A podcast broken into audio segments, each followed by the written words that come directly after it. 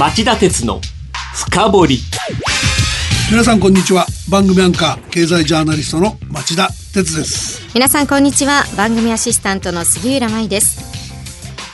74回目の終戦の日を迎えた昨日政府主催の全国戦没者追悼式が東京都千代田区の日本武道館で開かれ天皇陛下が皇后さまとともに即位後初めてご出席され世界の平和と我が国の一層の発展を祈りますとお言葉を述べられました。今回のお言葉は令和になって初めて。新しい天皇陛下がどういうふうにお話お話をされるかが、えー、注目されていました。天皇陛下は過去への深い反省など上皇さまが毎年述べてこられたお言葉の大半を踏襲。失礼。上皇様の平和への願いを受け継いだ。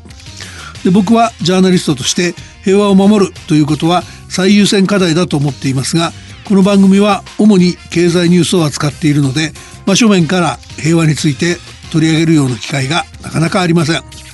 昨日は令和最初の終戦の日で、えー、天皇陛下の初めてのお言葉もあったので良い機会だと思います、えー、そこで今日は、えー、世界の平和と我が国の一層の発展を祈ります。戦没者追悼式で天皇陛下が、えー、令和最初のお言葉と題して、えー、我々が今直面している平和を脅かすリスクについて考えてみたいと思います。それでは CM の後町田さんに平和を脅かすリスクについて深掘ってもらいましょう。町田鉄の深掘り。長引く低金利資産運用にお悩みの皆様ファンドラップをご存知ですか？ファンドラップは分散投資による安定的な運用と管理を専門家に任せる人気の資産運用サービスです。大和証券では人気の大和ファンドラップに加え、付加価値の高い大和ファンドラッププレミアムや、インターネットで手軽な大和ファンドラップオンラインを取り揃え、お客様に最適な資産運用をご提供いたします。ファンドラップは大和証券。詳しくは大和ファンドラップで検索、またはお近くの大和証券まで。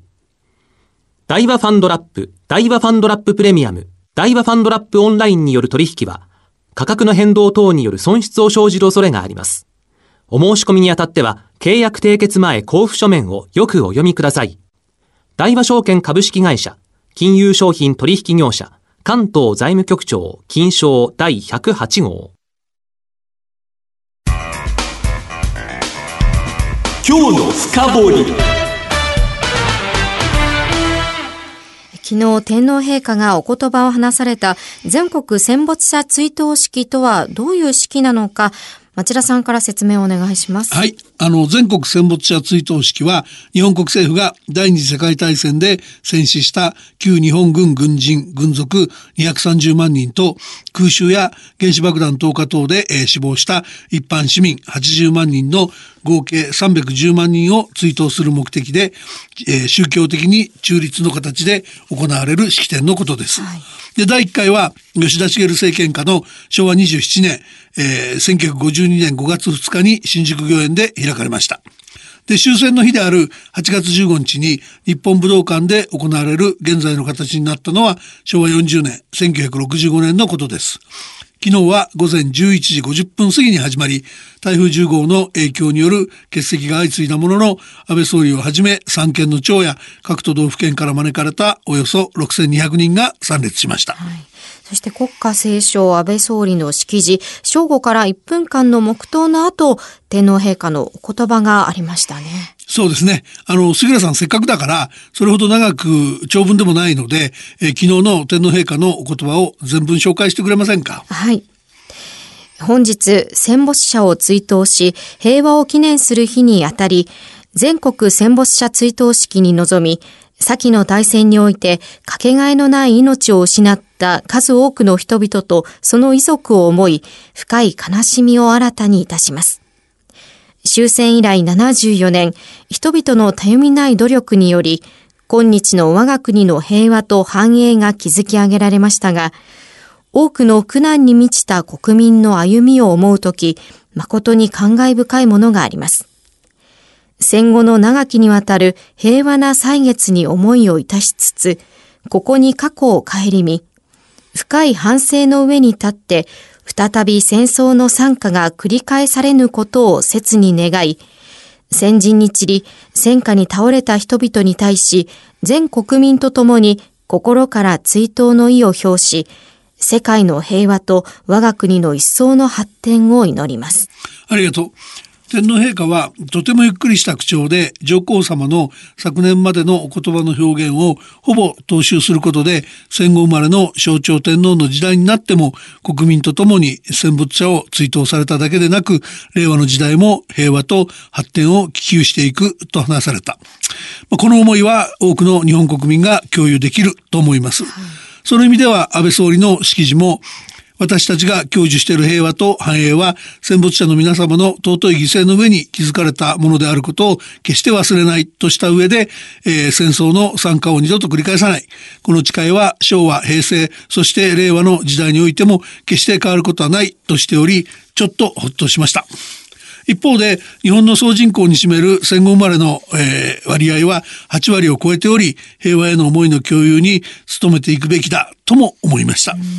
それは日本だけではなく国際社会で共有したい思いでもありますね。おっしゃる通りなんですけど、現実問題としては火種が多いですよね。例えば同じく昨日、韓国のムンジェイン大統領は日本の植民地支配からの解放を記念する式典で演説しましたが、えー、その内容は日本批判が今までよりはトーンダウンしてきているとはいええー、評価できるレベルには及ばなかった。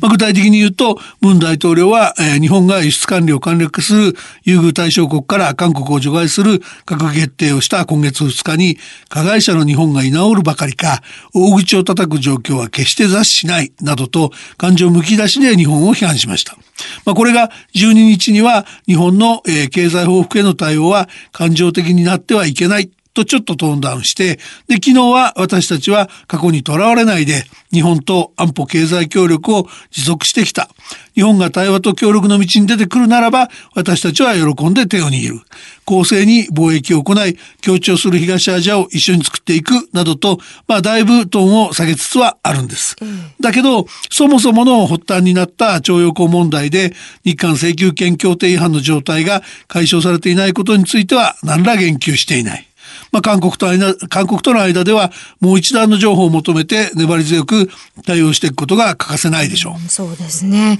韓国以外はどうでしょうか？やっぱり気になるのは米中経済戦争ですよね。あの、先週この番組でお伝えしたように、アメリカが中国を為替操作国に指定したことで、経済貿易戦争の範囲が輸入関税引き上げ合戦から為替操作自国通貨低め誘導競争に広がった。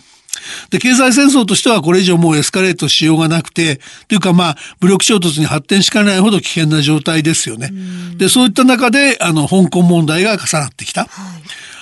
えー、逃亡犯の引き渡し条例への反対運動から始まった抗議活動で、えー、欠航や業務停止が続いてた香港国際空港は昨日、まあ、ほぼ通常の運航状態に戻ったんですが、うん、香港の市街地の方は水曜日の夜もデモ隊と警官隊の衝突があり、えー、空論地区の、えー、警察署周辺で集まった群衆に警察が、えー、催涙弾を放ったとか、えー、ありましたし、週末にはまだ複数地域でデモが呼びかけられており、緊張が続いてます。ます。で、そうした中で一段と緊張を高めているのが、えー、中国の治安部隊が香港に隣接する広東省深セン市に集結していることです。トランプ大統領は火曜日、ツイッターで我が国の情報機関によると、中国政府は香港との境界に部隊を移動させていると書き込んだ上で、強盗で誰も傷ついたり殺されたりしてほしくないと話して、平和的な事態解決に期待を示しました。そして水曜日、トランプ大統領は中国の習近平国家主席に対して個人的に会談するかと呼びかけてます。まあ、香港情勢から目が離せないですし、南沙諸島に軍事基地を、軍事基地建設を進めたり、えー、尖閣諸島の領有権を主張したりしていて、あの中国はやっぱり台風の目ですよね。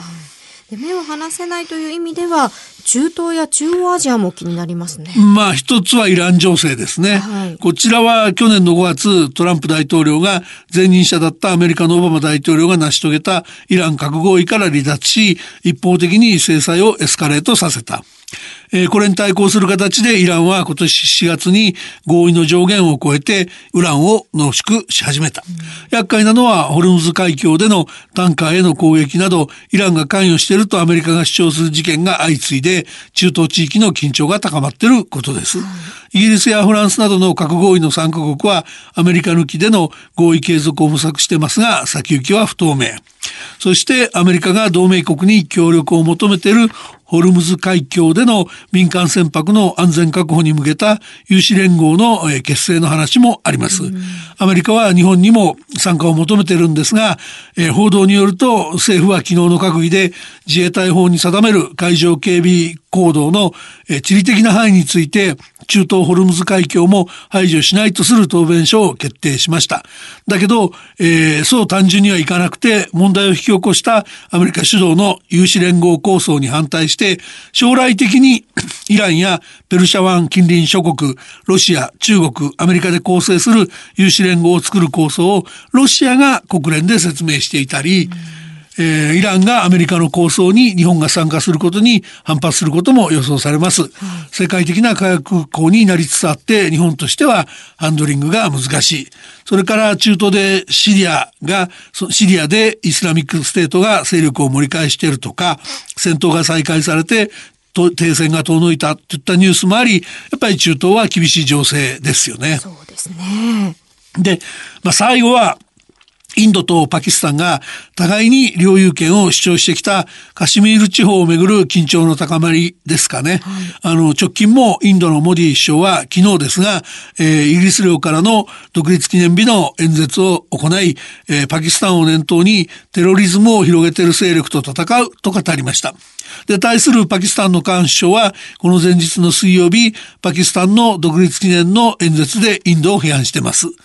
インドは北部ジャムカシーミル州の、えー、自治を停止し、連邦直轄領にする方針を打ち出してるんですが、えー、それについてモディ政権は今までの体制はテロや、えー、汚職を生み出してきたが、今後は成長につなげられるという認識なんですが、パキスタンは大反対で、えー、正反対でカーン首相も水曜日の演説でモディ氏にメッセージを送りたい。何かアクションを起こしたら我々は強く反応する。パキスタン軍は準備ができてるという警告を発しました。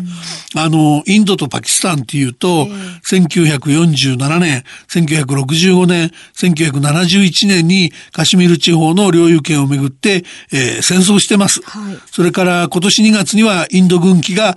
実行支配線を越えてパキスタンを空爆し、両国の戦闘機が交戦する軍事衝突もありました。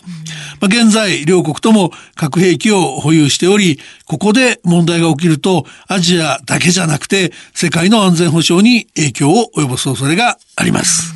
平和を脅かすリスクというのは世界中に存在するわけですから、そのリスクをどうやって回避するか、私たちは真剣に考えていかなければなりません。以上、今日の深掘りでした。今日は世界の平和と我が国の一層の発展を祈ります。戦没者追悼式で天皇陛下が令和最初のお言葉と題して我々が今直面している平和を脅かすリスクについて考えてみました番組への感想質問などがありましたらラジオ日経ホームページ内の番組宛てメール送信ホームからメールでお送りください、